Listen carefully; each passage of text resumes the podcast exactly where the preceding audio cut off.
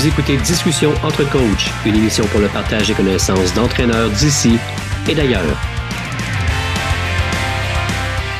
Bienvenue à Discussion entre coachs. Aujourd'hui, dans l'épisode, on reçoit deux joueurs. C'est une première pour nous euh, à l'émission. Normalement, on reçoit euh, des entraîneurs ou des euh, spécialistes qui tournent autour, mais je pensais que c'était intéressant d'avoir l'avis de deux joueuses qui ont fait le parcours au Québec, puis que maintenant elles jouent sur l'équipe nationale, puis elles jouent professionnelles.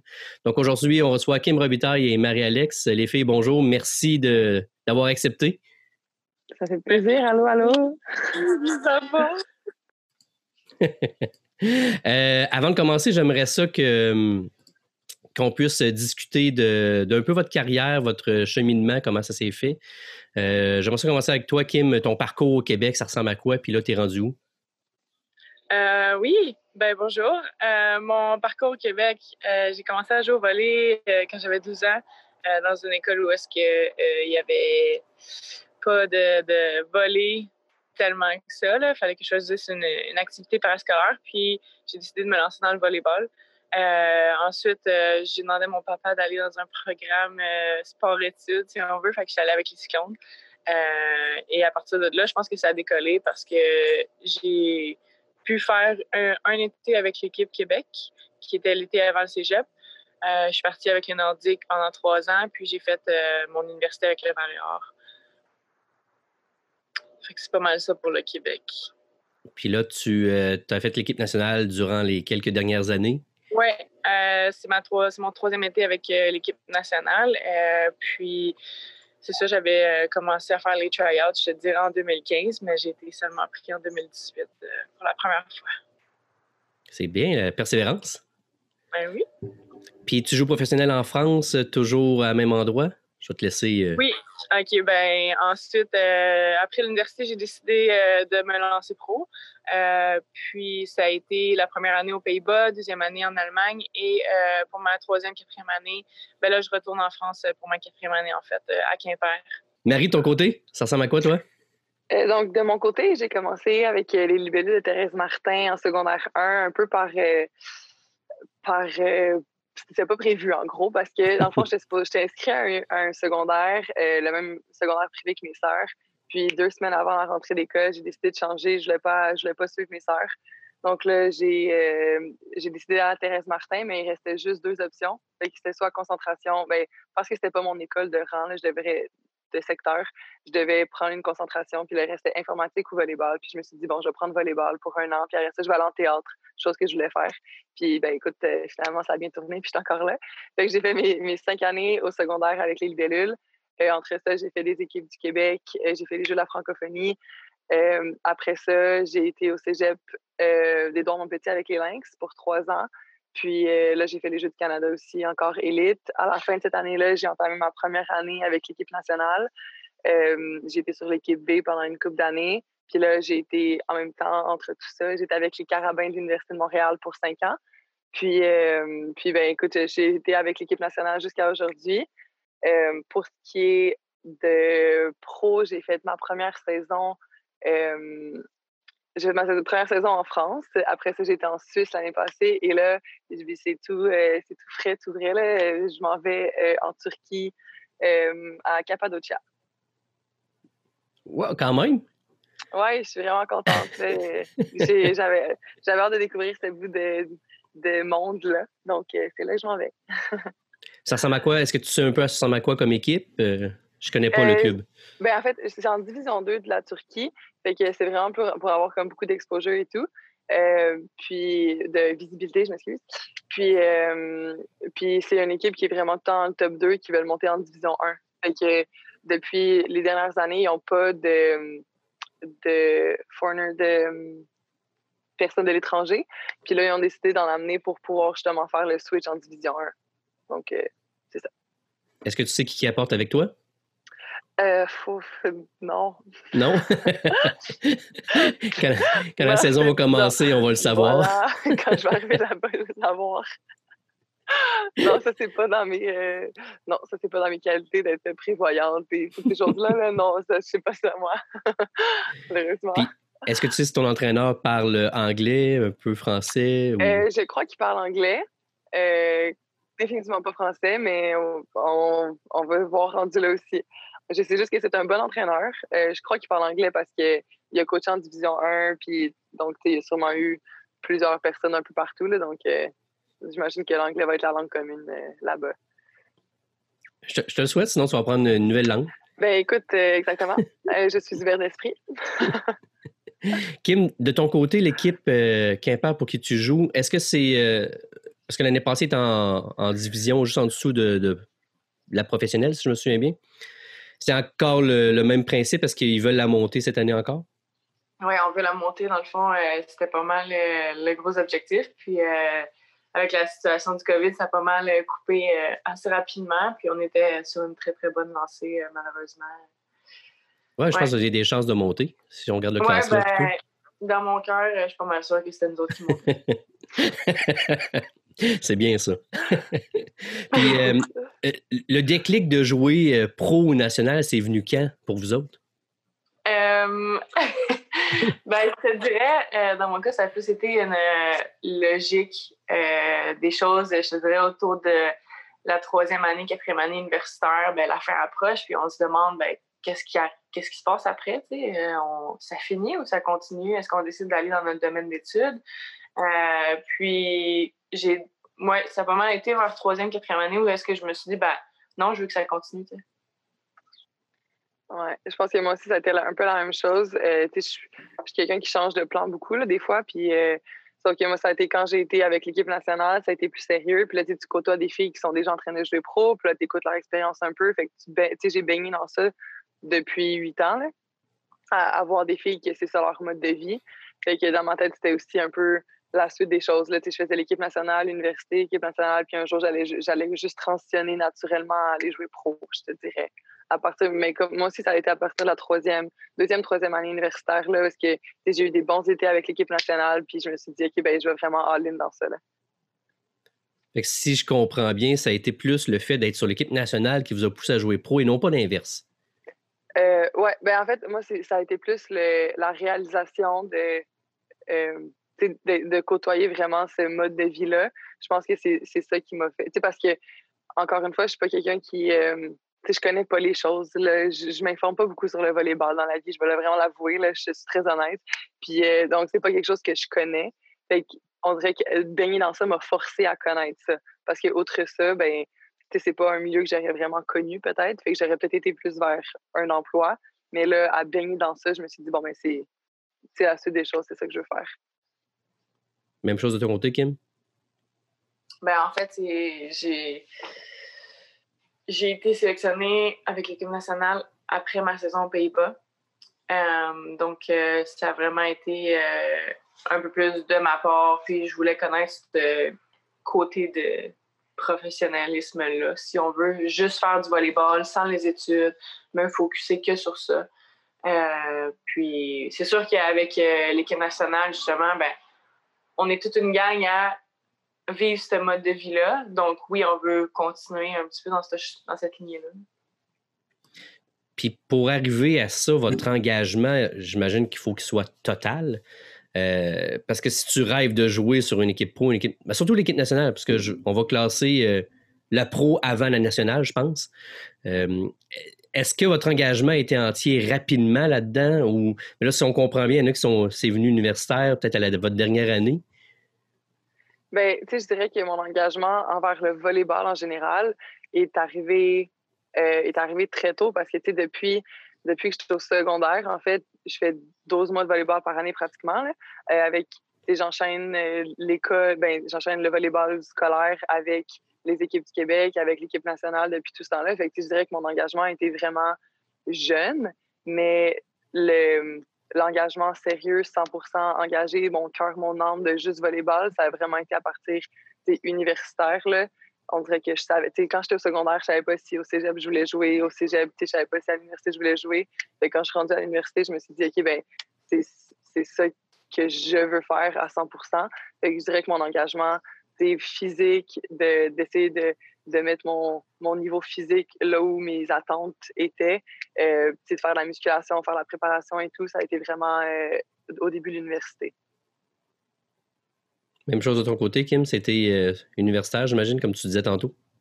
Oui, ouais, vraiment, parce que je pense que de d'essayer de jongler avec deux horaires à temps plein, si on veut, d'étudier à temps plein puis de sport à temps plein, ça a été difficile pour moi. Puis, euh, je voulais, c'est ça, je, me disais, ben, OK, on peut avoir un certain résultat en mettant les deux ensemble. Qu'est-ce qui se passe si on en enlève un, tu sais? Puis, il y a aussi tout ce qui vient autour de la vie professionnelle, de voyager, de, de vivre dans des nouvelles cultures qui, qui piquaient aussi ma curiosité, si on veut, là. Euh, mais oui, c'était un peu plus dans ce sens-là, je te dirais. Puis euh, dans tout cet engagement-là, euh, on fait des sacrifices. Puis je pense que les sacrifices font partie du sport de haut niveau. Euh, puis je pense que quand on, s'y met un petit peu, on, en crée tout. Même dans une saison collégiale, on s'entend que des sacrifices, on en fait. Universitaire aussi. Puis pour moi, je vois ça pas ça négativement. Pas du tout, en fait, les sacrifices. Vous autres, quel genre de sacrifices vous avez dû faire? Ben, c'est sûr que, on, on va pas le cacher, être loin de notre famille, de nos amis, c'est, ben, moi, c'est vraiment la chose que je trouve le plus dur. les sacrifices de, de temps, c'est pas quelque chose que, qui est venu me chercher vraiment parce que, on dirait que j'ai commencé vraiment jeune à, faire du volleyball tout le temps, tout le temps. C'est comme ça que je connais. C'est, pour moi, ça n'a pas vraiment été un sacrifice, puis j'aime ça, puis je le vois pas comme, euh, comme un devoir supplémentaire quand, mon niveau a augmenté, puis là, j'étais joué professionnel, puis sur l'équipe nationale, puis que là, c'était la distance. Ça, je trouvais ça vraiment difficile d'être trop, d'être séparé de toute ma famille, mes amis, de ne pas avoir de, de réseau de confiance physique avec moi. Là. Ça, j'ai trouvé ça vraiment difficile. Euh, puis c'est ça, de, de manquer aussi d'autres expériences. Ça, c'est quelque chose que je vois plus maintenant. De, j'ai dans le sens, j'ai jamais eu d'emploi dans ma vie autre qu'être une joueuse de volleyball. J'ai, toutes ces choses-là, c'est des sacrifices que, que, je peux voir maintenant, mais que quand j'étais, quand, quand je suis dedans, je le vois pas parce que, parce que dans ma tête, c'est juste la chose normale à faire, tu Ouais, comme Marie a dit, c'est de, d'être loin de sa famille, c'est quelque chose qui, qui commence à peser à un certain moment. Il y a des, c'est drôle parce qu'il y a des mois, il y a certains mois dans l'année qui, qui, sont un peu plus lourds pour tout le monde, janvier, février, après les fêtes. Euh, puis, si on n'a pas passé Noël avec notre famille, ben, on les a eus en FaceTime à un certain moment, mais on s'entend que c'est complètement différent. Je pense que de faire du volleyball 12 mois par année, ou est-ce qu'on on va au Québec pour deux semaines après la saison pro avant le national, deux semaines après l'été, c'est tellement court, mais sais, Marie, elle l'a répété plusieurs fois, c'est que ce qui est le fun, c'est que c'est intense ces deux semaines-là, puis c'est tu te ressources, puis c'est tout le monde, la, vie se met sur pause si on veut, là, pour profiter de, ces deux semaines-là le plus possible. Euh, mais c'est quand même des, des, gros sacrifices, puis d'être capable de gérer un horaire, d'être par toi-même, puis d'être capable de continuer par toi-même, d'être toute seule aussi. Euh, je pense que c'est un plus pour euh, les athlètes professionnels, en fait, parce que les chances que tu sois tout seul pendant huit mois sont assez grandes.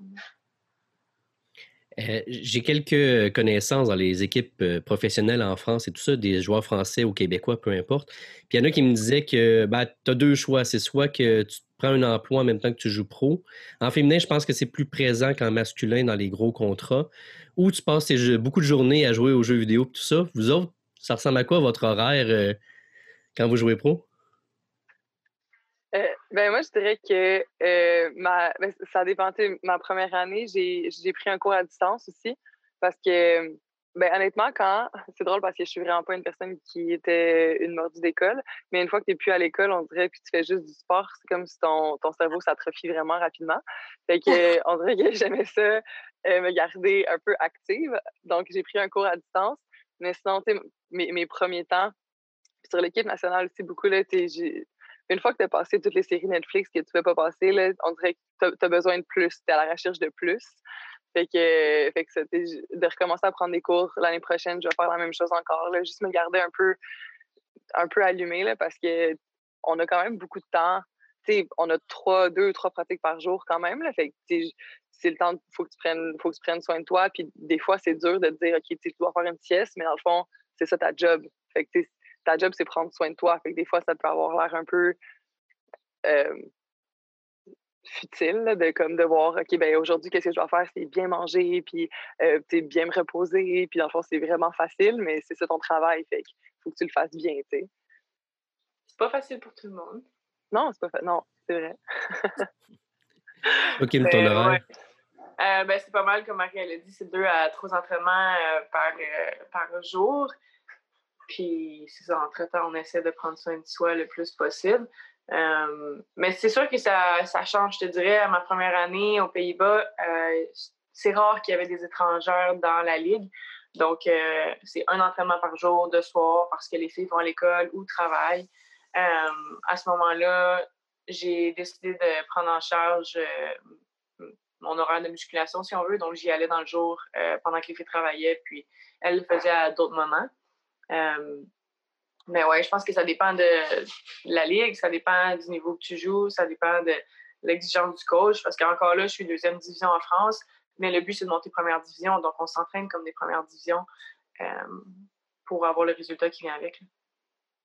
Puis, la différence aussi entre l'horaire pro et l'horaire sur l'équipe nationale. je crois que sur l'équipe nationale, les programmes sont tellement chargés, tellement bouqués. on se lève à 8 heures le matin, puis on, arrive à l'Oval, puis on sort de là, il est 4 heures, puis on n'a pas arrêté la journée, on a eu des petites, on a dormi à l'Oval parce qu'on a des meetings, on a des, meetings avec le, avec, avec le psychologue, avec la nutritionniste et tout.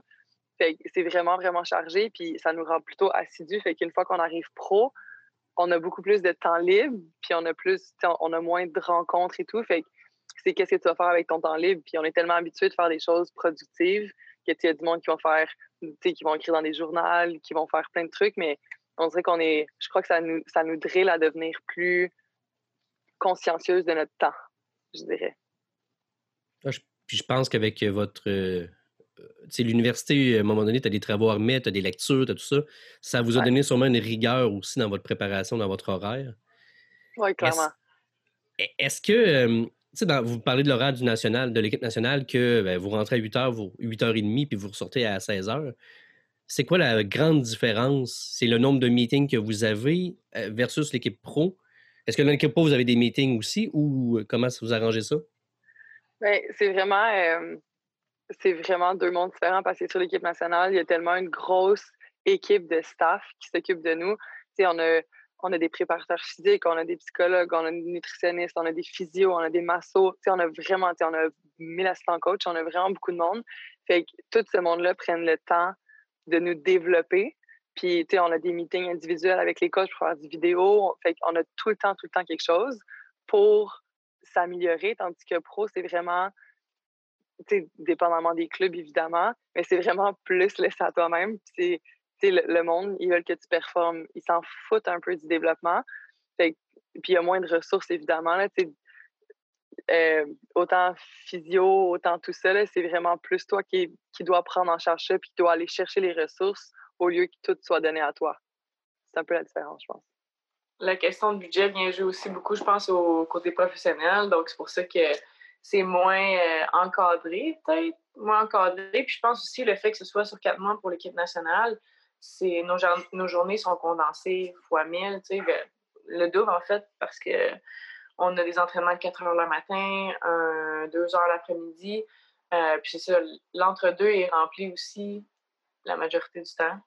Ou c'est toi qui demandes de le remplir, en fait, euh, d'avoir des. des une phase de ton jeu que tu as améliorée, ben, les coachs sont disponibles pour faire du vidéo pour ça, comme Maria disait. Euh, mais je pense que le fait que ce soit condensé, ça vient aussi ajouter un, truc à on est occupé de. Puis tu sais, t'as 18h30, non, tu sais, on se lève à 7h, à 7h15, on est dans le train, puis à 7h30, on est rendu là-bas. Là. fait que non, c'est deux mondes euh, assez différents. Il y a un petit peu plus, pas cool, on n'est pas plus relax, mais on est sur une euh, vitesse un peu moins euh, élevée c'est sûr que garder une vitesse élevée pendant huit mois dans vos saisons pro, ça serait aussi très difficile, je pense. Ouais. vous parlez de votre développement se fait beaucoup l'été parce que vous avez des coachs pour vous aider, tout ça. Comment vous faites durant la saison pro pour essayer de vous développer? Euh, je sais pas, j'appelle encore Olivier Trudel à toutes les deux semaines. non, mais. c'est... le côté, ben, je pense c'est vraiment laisser à nous-mêmes. Tu sais, comme euh, encore une fois, ben, tu prends tes ressources, euh, tu vas appeler des anciens coachs. Euh, il y a aussi la possibilité de contacter nos entraîneurs de l'équipe nationale, puis on a accès à tous nos vidéos aussi, puis tous nos. Il y a beaucoup d'entraînements aussi qui sont sur la plateforme qu'on utilise. mais pendant la saison, de mon côté, si je veux améliorer ma passe, euh, ben, je vais voir mon entraîneur, puis je dis, je veux travailler ça, tu peux-tu regarder ça? Il y, a, il y a des points techniques que j'ai besoin que des yeux externes regardent et analysent pour moi. Euh, mais à moins que ton entraîneur soit calé à ta position, euh, ce qui est assez rare, tu as une chance sur 4, 5. je pense que essaies de t'améliorer du plus possible à, ta façon, selon ce que tu as appris pendant les quatre mois avec l'équipe. Moi, ça, je dire, je pense que l'équipe nationale réussit quand même à nous outiller, à devenir autonome dans, dans notre façon de s'améliorer. On a beaucoup d'outils pour faire du vidéo et tout. Puis quand on arrive là-bas, ben, on est plus préparé à faire ça de façon autonome. On a déjà comme on a déjà comme quelque chose de mis en marche qu'on fait juste transporter en pro. Une éthique de travail, euh, des points à travailler déjà. on connaît déjà nos forces et nos faiblesses. Puis, euh, Un mini plan de développement. Pro, c'est vraiment. Il y a beaucoup d'entraîneurs sur l'équipe nationale. Tu es là, es là pratiquement gratuitement. Là, en gros, c'est vraiment plus parce que tu es là parce que pour la passion du sport et pour. Tu es là de bon cœur, en gros. Puis pro, ben, c'est la même. Pour les athlètes et pour les coachs, c'est la même chose, c'est ta job. Fait que, sur l'équipe nationale, ils vont donner du temps là, sans regarder, ils vont faire du overtime. tu le fais parce que tu aimes ça. Ben, pro aussi, là. Mais en sens, les coachs, ils vont peut-être être. Je connais plus de coachs qui sont réticents à rester dans un gym quand leur pratique est terminée, Fait que c'est plus compliqué un peu. D'autres mentalités d'entraîneur. ouais, exact. En fait, la plupart des coachs assistants que vous avez sur l'équipe nationale, ils ne gagnent pas très, très cher euh, à, ce qu'on sait. Fait que c'est vraiment une question de passion pour eux autres d'être là. Hein. Oui, puis ils donnent tellement de temps. J'ai Ben en tête là, qui, qui, a, qui, a, sa famille, qui a son équipe universitaire, puis il donne là, ça, ça sans compter, puis c'est incroyable. Fait qu'on est vraiment chanceux d'avoir un bon staff comme ça. Est-ce que euh, vous parliez du lien qui se fait encore avec durant la saison? Est-ce que vous contactez souvent vos entraîneurs euh, d'équipe nationale?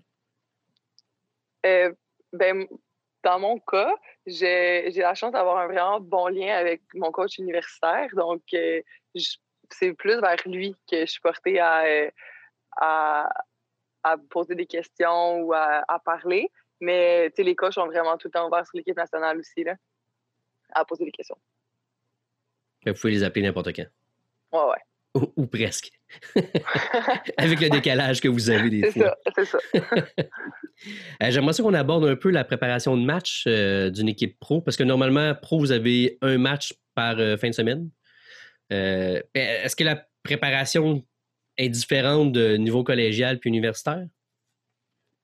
OK, bon, je vais y aller. Vas-y, ben, Marie. OK, avec la préparation, ben oui, oui, parce que, on, ben, exemple, universitaire, ben, premièrement, dans notre circuit, on a quatre équipes, cinq équipes. Fait que, à un moment donné, je veux dire, on connaît, on connaît qui en joue.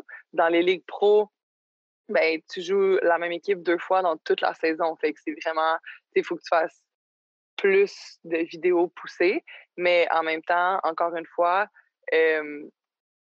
ça dépend de l'organisation, mais des fois, sais, les vidéos, c'est toi qu'il faut qu'il fasse par toi-même. Puis c'est pas toutes les mêmes joueuses aussi dans l'équipe qui ont la même éthique de travail, fait qui vont nécessiter le même temps d'approche à un match. sais. Donc moi, je sais que je suis quelqu'un qui va aimer faire du vidéo beaucoup en début de semaine, puis là vers la fin, je, j'essaie d'avoir les idées plus claires puis de juste jouer. Euh, fait que là, mais c'est beaucoup moi qui devais faire mon vidéo moi-même. Mais je le faisais parce que j'étais habituée avec l'équipe nationale de le faire. Donc, puis j'étais avec des joueuses qui venaient du Cameroun qui eux autres, jamais ils voulaient faire du vidéo. Eux autres, ils étaient bonnes quand ils faisaient juste jouer, puis ils savaient pas c'était qui l'autre bord. Donc, tu sais, ça dépend vraiment avec qui t'es. Puis euh, sur Pro, ben, c'est toi qui prends les qui prend le temps puis les outils nécessaires pour préparer ton match. Pas mal. Je dirais de mon côté, j'ai eu la chance d'avoir des, des coachs qui, nous montrait les points importants, en fait. Euh, c'est qui les grandes, les, les, bonnes attaquantes, euh, bons bloqueurs, euh, les lignes de service. mais après, si tu avais un point en particulier, dans mon cas, j'aime ça regarder les tendances des bloqueurs, ben j'allais toujours leur demander du vidéo en extra, puis là, je le faisais chez moi par après. Mais oui, c'est complètement, c'est complètement différent non, pas complètement différent. On a quand même du vidéo à faire euh, cégep universitaire, mais je pense que c'est un peu plus complet ou on veut quelque chose d'un peu plus complet à cause aussi qu'on était avec l'équipe nationale, puis notre vidéo, nos tactiques euh, de jeu, puis ce qu'on veut regarder est euh, un peu plus poussé. Puis votre plan de match, ça ressemble à quoi? C'est l'entraîneur qui le fait? C'est les joueuses? C'est. Ou chacun, vous faites votre propre plan de match d'un bar, puis après ça, vous essayez de le mettre ensemble? Ben, ça, ça varie vraiment beaucoup des entraîneurs. Là, sur, euh, je me rappelle, Marcello, l'ancien coach de l'équipe nationale, euh, les plans de match. C'était, dans le fond, il avait une idée en tête, mais pour lui, sa, vision des choses, c'était que euh, on n'allait pas appliquer le plan de match si, on n'était pas impliqué dans le processus. Donc, on passait des quatre heures à faire un plan de match, puis après ça, on devait lui présenter. Toutes les filles devaient être d'accord avec toutes les réponses. Puis après ça, il mettait un peu ça au vidange, puis il donnait le vrai plan de match. Mais fallait qu'on soit, fallait qu'on soit très impliqué dans le processus. Euh, sur pro, souvent, ils font juste donner les. les ça va être l'entraîneur qui va donner les, euh, le plan de match qui a été fait par le statisticien et le coach ensemble. Puis, euh, mais ça, on, est moins impliqués. ils font juste nous dire faites ça, puis c'est ça qui se passe. Est-ce que vous voyez une différence quand vous l'essayez de l'appliquer? Bien, je dois dire que malgré toutes les heures que j'ai passées à faire du vidéo avec Marcello, qui était vraiment irritant, puis qu'on pouvait se coucher à 1 h du matin la veille d'un match pour avoir fait du vidéo, c'est vrai que quand tu es vraiment impliqué dans le processus, puis tu comprends, tu regardes, tu regardes, puis tu comprends pourquoi je suis bonne à appliquer un plan de match quand je comprends le pourquoi des choses. Puis malgré que c'était vraiment irritant de faire ça, ben c'est vrai que c'était efficace parce que tu savais pourquoi tu faisais, tu faisais juste pas le, faire pour le faire. Tu comprenais la raison du pourquoi, tu comprenais parce que le mouvement de la fille est vraiment plus sortant, tu comprenais parce que la tendance de la passeuse, c'est pour ça que tu le fais. Donc, c'est plus naturel après ça de jouer en fonction de ce plan match-là. Kim, tout ton plan de match offensif, c'est l'entraîneur qui le fait ou c'est toi qui vas y en jaser avec? Euh, c'est pas mal les deux ensemble. Euh, j'aime, euh, j'aime aussi savoir précisément comment se passe le match d'un bloqueur, en fait. mais aussi, on parle des match-ups, on parle de c'est quoi mon meilleur match-up, match-up étant le bloqueur versus mon attaquante. puis, on parle aussi de justement, selon les rotations, c'est comme meilleure option. Euh, après, ça reste des options pendant le match. Puis, euh, c'est pas euh, faut que tu fasses ça à ce moment-là. Ça arrive, ça arrive pendant un match qui va venir me dire j'aimerais que cette action-là arrive. par contre, ça dépend toujours de la recette. On est tout conscient que c'est à condition que. mais oui, ça reste plus des. On parle des options possibles du match. Marie, tu as, abordé un petit peu avec l'équipe nationale, euh, ben, avec euh, Marcelo, qui était votre ancien entraîneur. Vous avez normalement des blocs de matchs par semaine quand vous êtes en compétition internationale. Ouais.